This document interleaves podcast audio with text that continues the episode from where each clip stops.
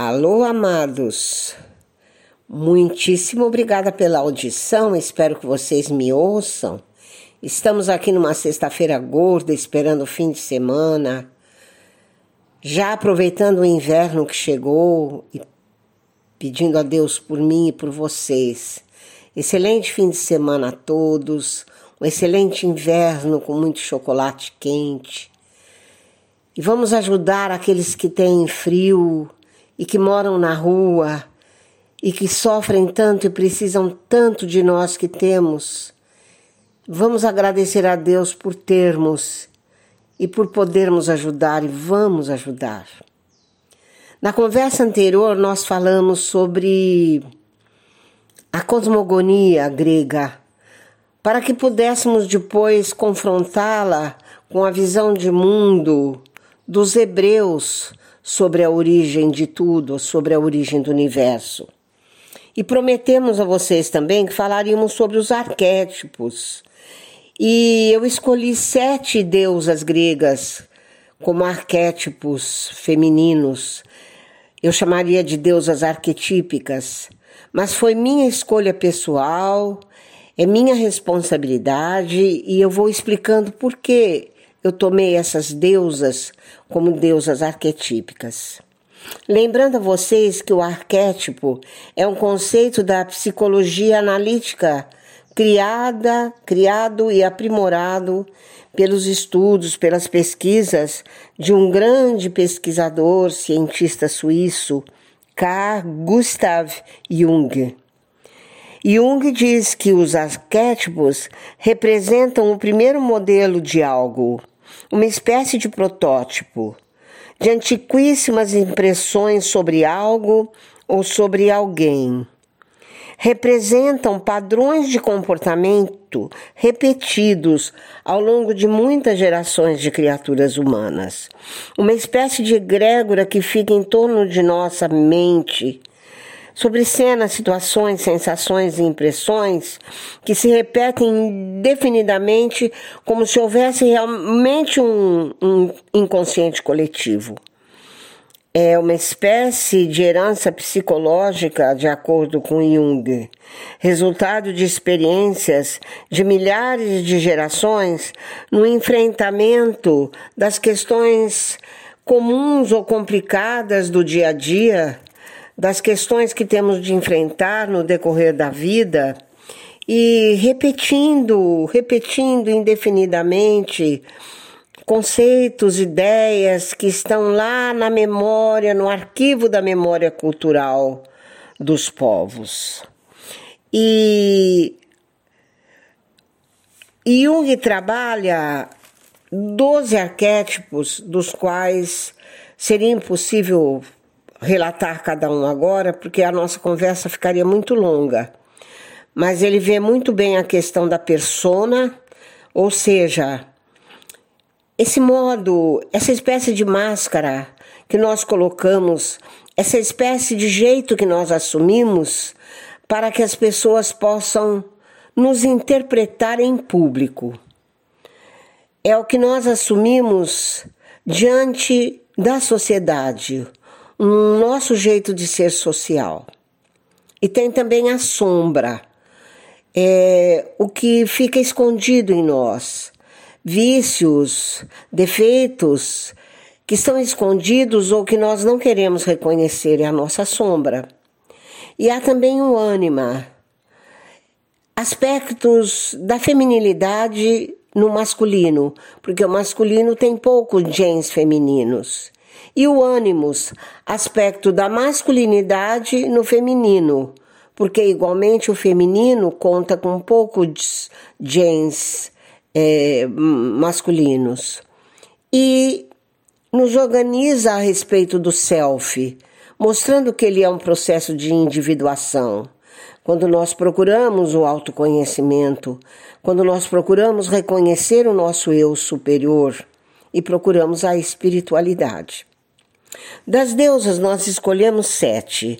A primeira era deusa da fertilidade, deusa da menina que se tornou mulher. Era o arquétipo da mulher fértil, da mulher que procria. E Como é que nós traçamos no tempo essa mulher era? Ela deve ser uma mulher que tem de ter muitos filhos. Falou que a mulher é fértil, dá a impressão que ela tem obrigação de procriar. E a mulher estéril passa a ser até posta a escanteio, como se isso fosse um defeito e não é. São padrões de comportamento que nós repetimos ao longo da vida, achando que toda mulher tem o dever de ser fértil. E não é bem assim. Mas Hera é a primeira esposa de Zeus, brava, ciumenta, guerreira, fértil, razão pela qual teve muitos filhos. Hera é o arquétipo da mulher que procria. A segunda deusa arquetípica é Estia, deusa sagrada do fogo. Estia representa é o arquétipo da mulher lareira, da mulher que leva o fogo, o aconchego, o calor para dentro do lar. É a mulher que acende o fogão a lenha, que acende o fogo da lareira que acende o calor humano, que acende o aconchego, o colo para os seus entes queridos. Esta é o arquétipo, é a deusa sagrada do fogo, arquétipo da mulher aconchego, da mulher acolhedora. Na mitologia romana é chamada de Vestal, lembrando que as Vestais cuidavam do fogo em Roma. Lembravam aos Césares de que nada adiantava o poder sobre o mundo se eles perdessem a própria identidade romana. Alceste é a terceira deusa arquetípica que será o arquétipo do amor conjugal. Ela é célebre princesa grega que se tornou celebrada ao dar uma grande, uma grande, imensa prova de amor a seu marido. Ela é filha de Pélias, e seu pai prometera a mão de Alceste aquele que fosse até ele num carro puxado por leões e javalis.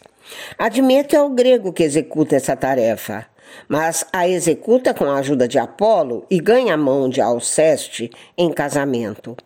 Porém, durante a prova, o sacrifício, ele esquece de agradecer Ártemis e encontra seu quarto repleto de serpentes. Apolo ajuda de novo a apaziguar a deusa e consegue fazer com que as parcas o poupem. Só que elas exigem que alguém seja morto no lugar dele. Em vão ele confia nos servos, mas quem realmente se oferece para a morte, dando a própria vida pelo marido, é Alceste e passa a ser o arquétipo do amor verdadeiro, fiel, do amor conjugal. Ariadne é o arquétipo da mulher que encontra saídas satisfatórias a todos os problemas. Ariadne é a mulher resoluta.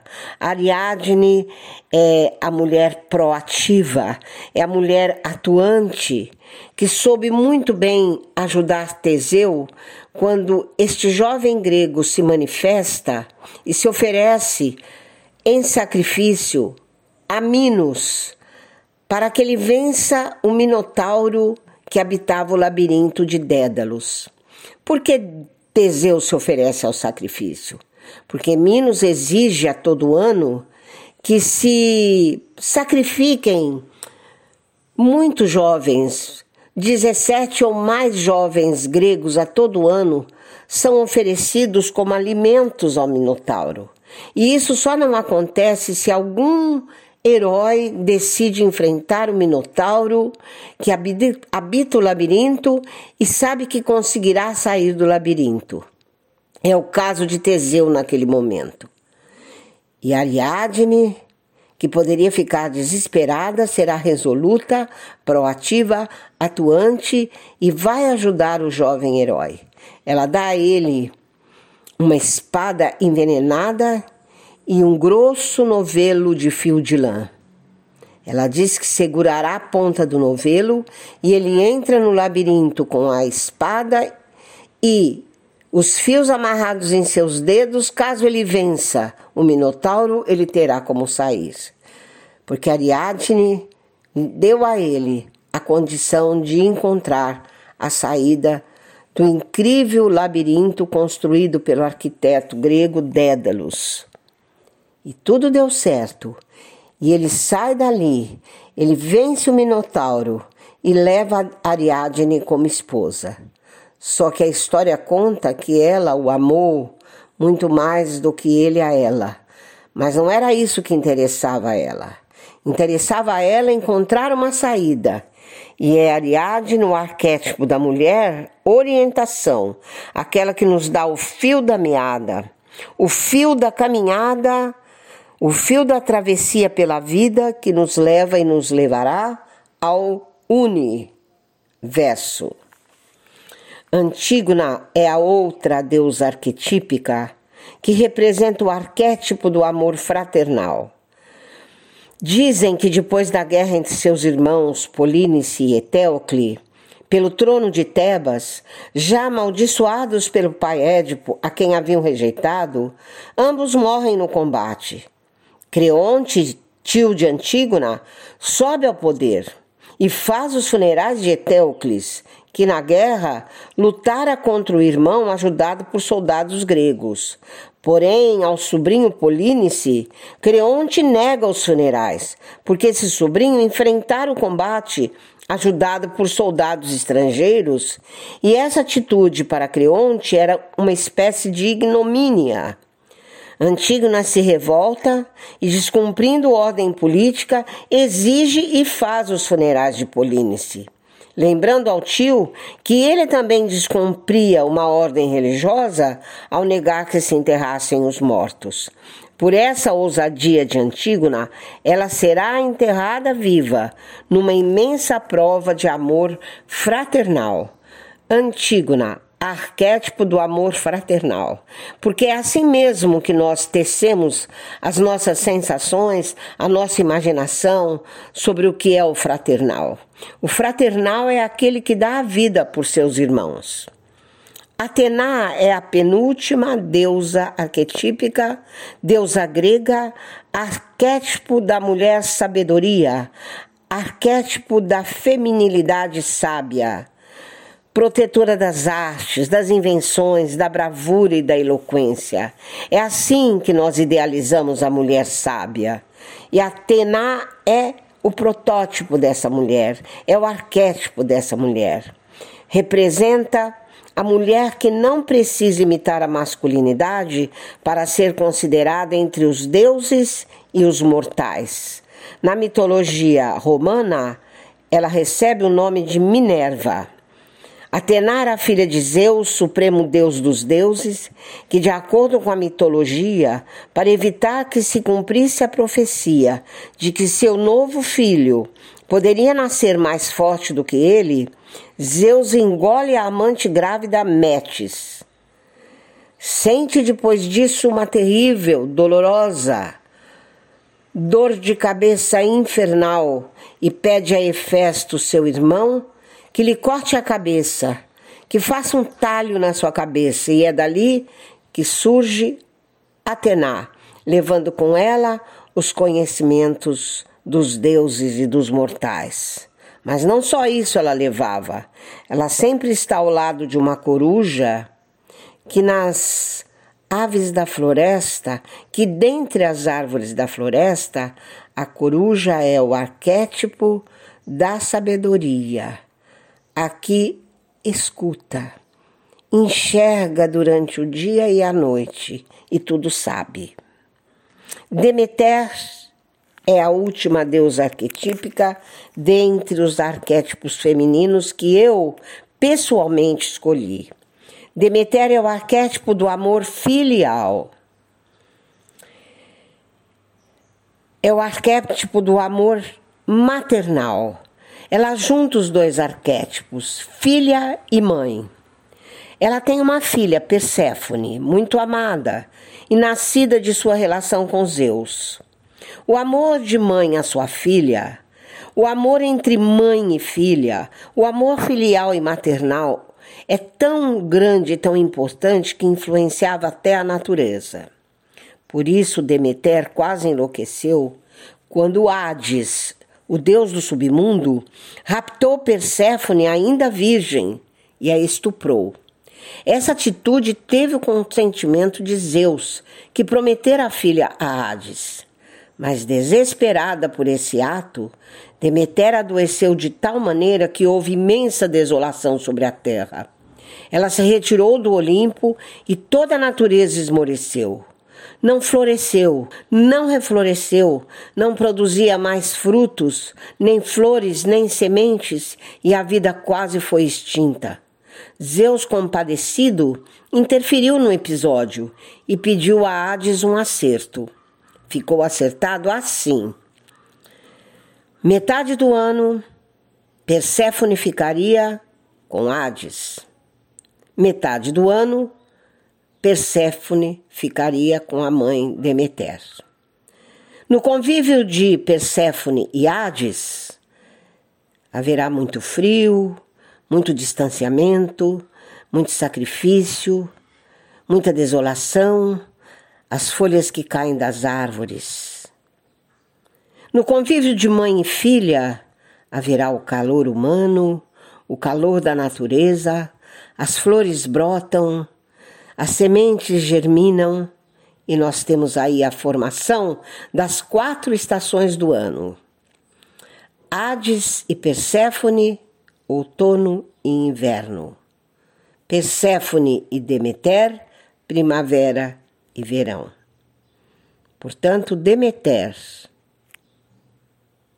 arquétipo do amor maternal. Perséfone, arquétipo do amor filial. E retomando as nossas sete eras arquetípicas, temos Era, arquétipo da fertilidade, Estia, arquétipo da mulher lareira, Alceste, arquétipo do amor conjugal, Ariadne, a mulher que nos dá o fio da vida, Antígona, arquétipo do amor fraternal, Demeter, arquétipo do amor maternal, e Atena, arquétipo da sabedoria feminina. Estão aí as sete deusas arquetípicas cumprindo a promessa, porque o que se cumpre, palavra dada, é palavra expressa, é palavra consolidada. Até breve.